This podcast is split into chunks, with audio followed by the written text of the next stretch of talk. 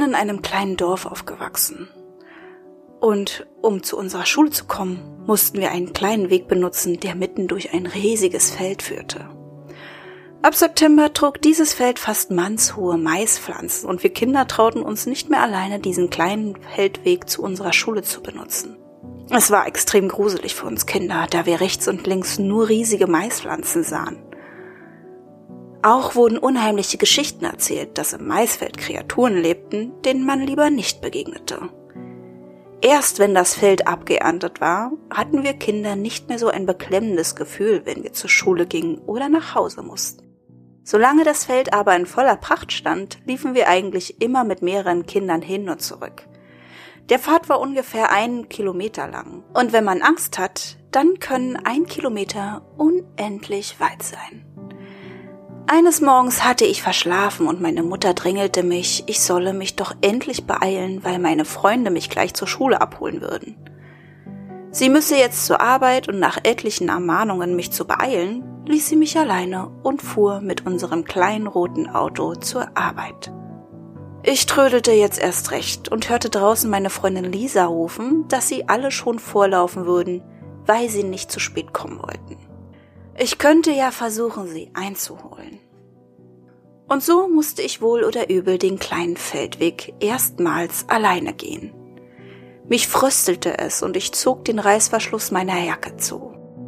Es war morgens und leichter Nebel wabberte über dem Feld. Ich erreichte das Maisfeld und sah keinen meiner Freunde mehr. Sie waren aber heute Morgen sehr schnell, wunderte ich mich noch. Nun hieß es Mut zusammennehmen und schnell durch das riesige, vernebelte Maisfeld laufen. Und da hörte ich es neben mir. Ein Rascheln. Und einige Maispflanzen bewegten sich auffallend. Na klar, meine Freunde wollten mir Angst einjagen und hatten sich im Feld versteckt, um mich zu erschrecken. Das dachte ich in diesem Moment und entschied, das Spiel mitzuspielen. Also lief ich langsam weiter, was auch immer mich in diesem Feld verfolgte, das Rascheln und die Bewegung der Pflanzen setzten immer dann ein, wenn ich mich fortbewegte. Wenn ich stehen blieb, erstarb das Rascheln und die Maispflanzen bewegten sich kein Millimeter mehr. Jetzt bekam ich aber doch Angst. Meine Freunde hätten sich schon längst zu erkennen gegeben. Ich rief, sie sollen mit dem Quatsch aufhören, aber ich bekam keine Antwort. Mir brach der Angstschweiß aus und mein Herz fing an zu klopfen. Ich bekam fürchterliche Angst und hätte fast angefangen zu weinen. Also weiter. Ich ging mit schnellen Schritten immer seitwärts das Maisfeld beobachtend. Und wie zu erwarten, folgte mir das Rascheln und die Bewegung der Pflanzen fast synchron. Irgendetwas verfolgte mich und wollte nicht gesehen werden. Jetzt rannte ich in Panik los und neben mir bebten und wackelten die Maispflanzen, als wäre eine riesige Kreatur darin gefangen und wollte sich herauskämpfen. Mir war einfach so furchtbar zumute. Mich umklammerte eine eisige Hand der Angst, dass ich stolperte und der Länge nach hinfiel. Meine Schultasche flog an den Rand des Maisfeldes und mein Tonbeutel gleich hinterher. Ich schrie vor Schmerz auf und lag ganz unglücklich mit dem Kopf nahe am Rand des Feldes.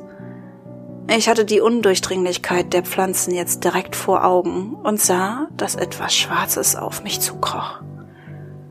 Es bewegte sich auf allen Vieren fort, raschelnd, kriechend, und es strömte einen fürchterlichen Gestank aus, je näher es kam. Ich blieb wie gelähmt am Boden liegen, schloss die Augen und stellte mich einfach tot. Nur nicht bewegen. Nur nicht atmen. Eine grässliche lange Klaue, anders kann ich es jetzt nicht beschreiben, berührte meine Haare und ich musste jetzt doch kurz blinzeln. Das Ding, was auf mich zugekrochen kam, schien kein Unterleib zu haben. Es röchelte und grunzte und kroch noch näher. Ehe ich mich versah, packten die knöchernen Klauen nach meinem Schulranzen und meinem Tonbeutel und zogen ihn in Windeseile in das undurchdringliche Innere des Maisfeldes. Dann war es mit einem Mal totenstill. Ich nahm nach einer Weile all meinen Mut zusammen, rappelte mich auf und rannte in Richtung Schule, als wäre der Leibhaftige hinter mir her.